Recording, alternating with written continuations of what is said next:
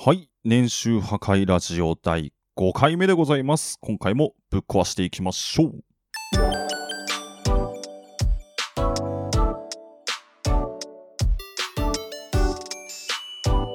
さあでは今回の配信ではですね、まあ、ここまでいろんな副業についてああだこうだ喋ってきたんですけど、まあ、この辺からね僕の実体験をそろそろ喋っていこうかなと思います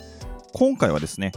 まあ、実際に Web プログラミングですね HTML を、まあ、僕はね結構独学で頑張って学んできたんですけれども、まあ、どういうルートをたどってきて、まあ、どういうところがきつかったとか最終的にね、まあ、僕は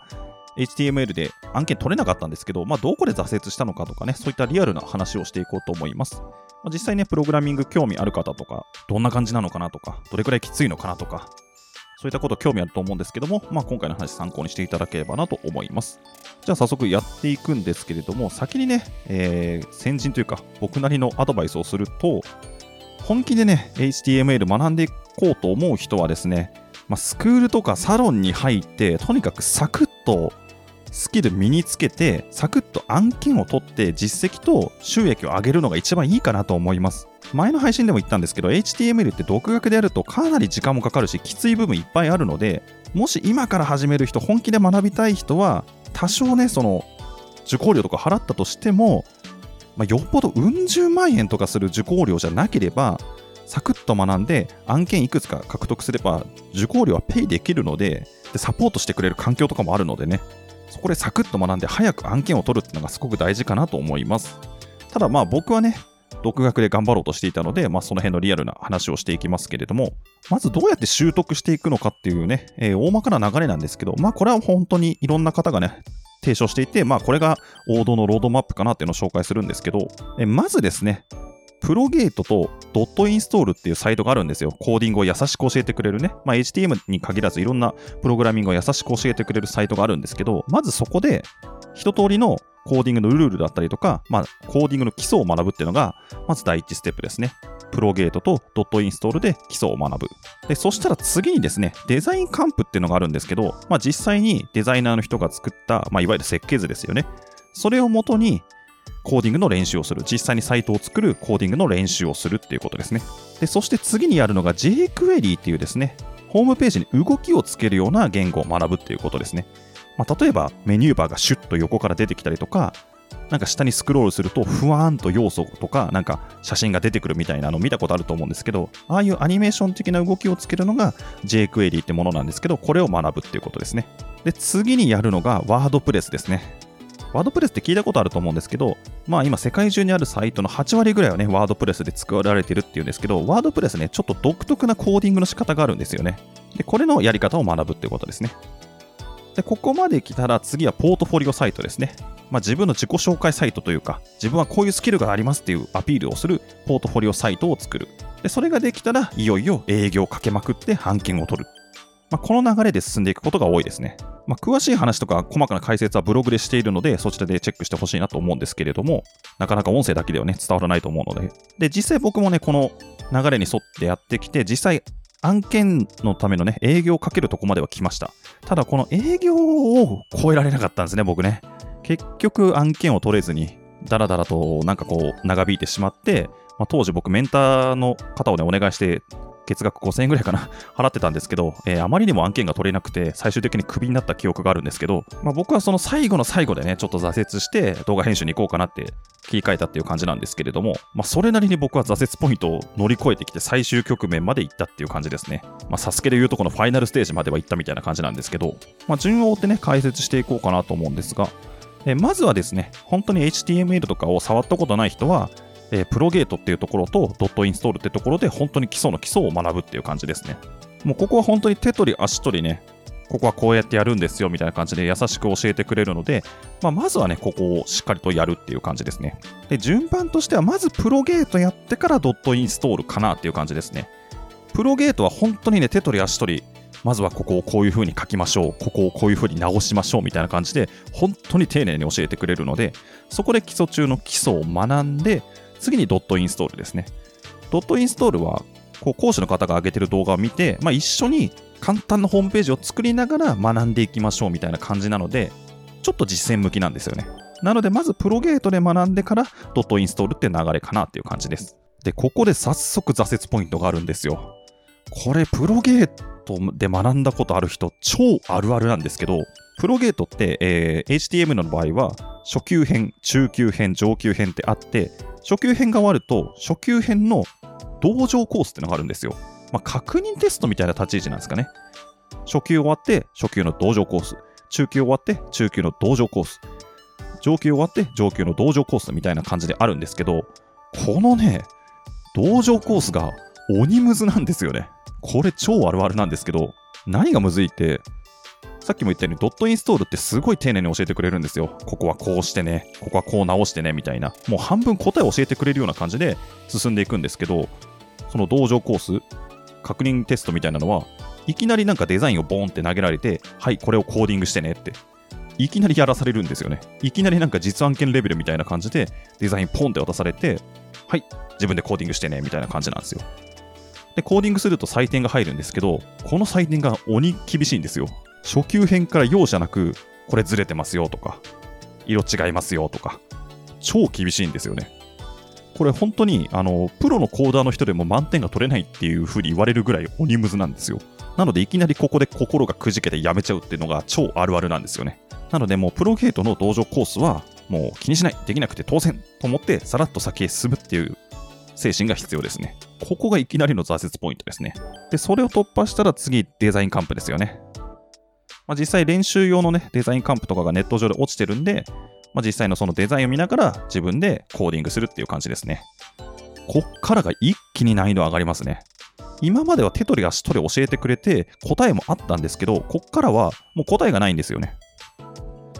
自分で考えて、わからないとか自分で調べて、コーディングしていくしかないんですよ。まあ、中には練習用のサイトは答えを教えてくれたりとかっていうところもあるんですけど、まあ、基本的に自分でやっていくことになる。もう最初はですね、ドア頭から手が止まるんですよね。え？どうすればいいんだろうってなって、全くコーディングできない。で、一生懸命書いてもなんかぐちゃぐちゃなものしか作れない。ああ、どうしたらいいんだろう。でも答えがわからない。もういきなりここで挫折ですよね。まあ実際僕もそうでしたね。かなり苦戦しましたね。このデザインカンプ、最初のデザインカンプをフルでやりきるのに多分3ヶ月ぐらいかかってますね。まあ、実際ちょっとやって、やる気なくしてしばらくやめて、また挑戦してできなくてやる気なくしてやめてみたいなのを繰り返して、まあ、なんとか3ヶ月ぐらいで一通りできるようになったかなっていう感じですね。で、まあその練習用のデザインカンプをまあいくつか挑戦して、まあ、一通りやり終わる頃には、まあ、あ、はい、これはこうでやるのね、はいはいみたいな感じで、まあ、できるようになるっていう感じですね。ここのデザインカンプからのコーディングがまた鬼ムズなんで、ここが挫折ポイントですね。で、これをはい、乗り越えました。次に待ってるのが jQuery ですね。まあ、さっきも言ったようにメニューバーがシュッと出てくるとか、ほわんと写真が出てくるとかですね。まず jQuery っていうやつの書き方がね、結構独特なんですよね。なんか関数もすごい長いし、なんか書き方が独特でよくわかんないしみたいな感じで実際実装してもなんか全然動かねえじゃんみたいな。全然メニューバー出てこねえじゃん。いや、写真普通に最初から出ちゃってるんだけどみたいな。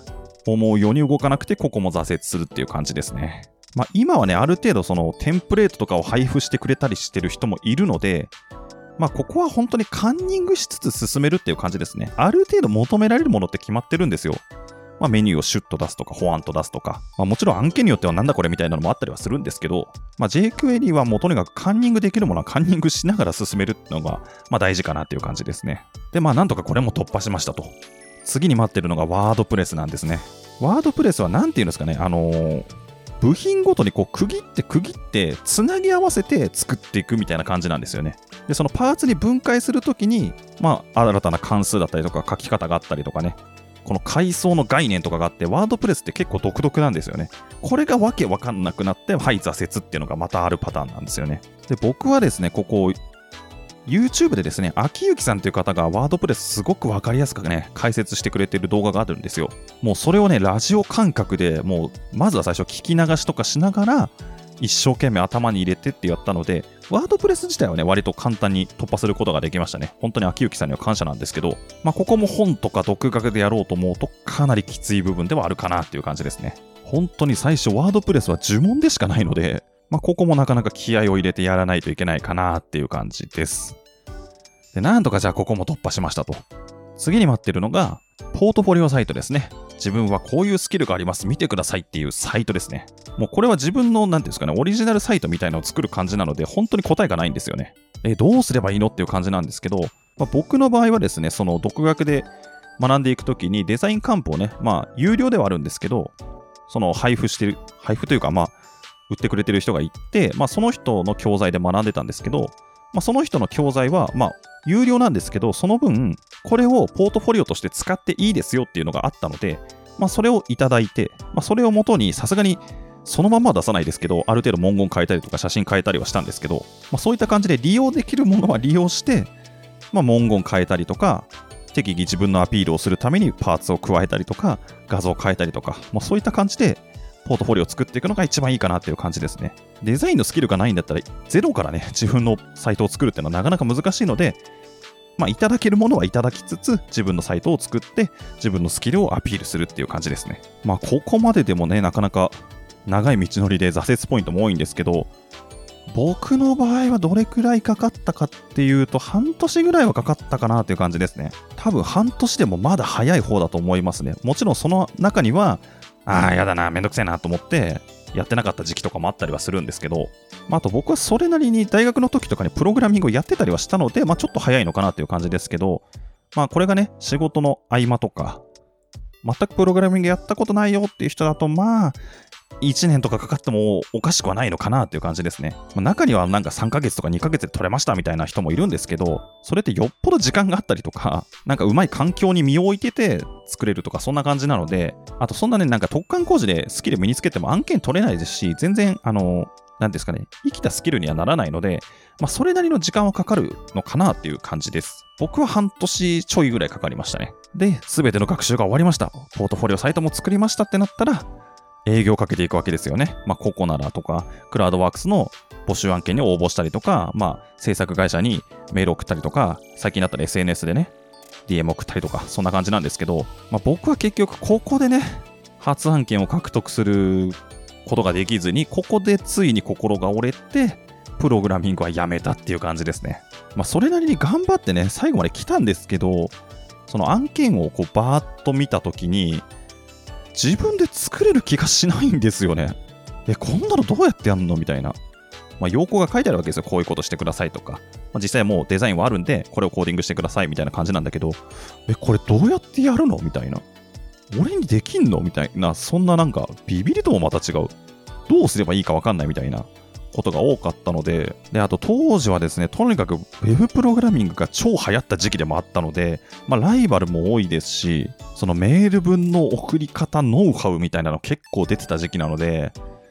まあなかなか応募しても見向きもされないみたいな感じでしたね。で、ずるずるずるずる何ヶ月も経っちゃって、で、メンターについててもらったけど結局ダメでみたいなで、最終的にクビになるみたいな感じだったんですけど、で、もうあんまりにも取れないから、もうじゃあ Web プログラミングを諦めて動画編集に切り替えようってなって僕は動画編集に行っちゃったんですけど、この営業もね、やっぱ厳しいですね。なかなかの壁ですね。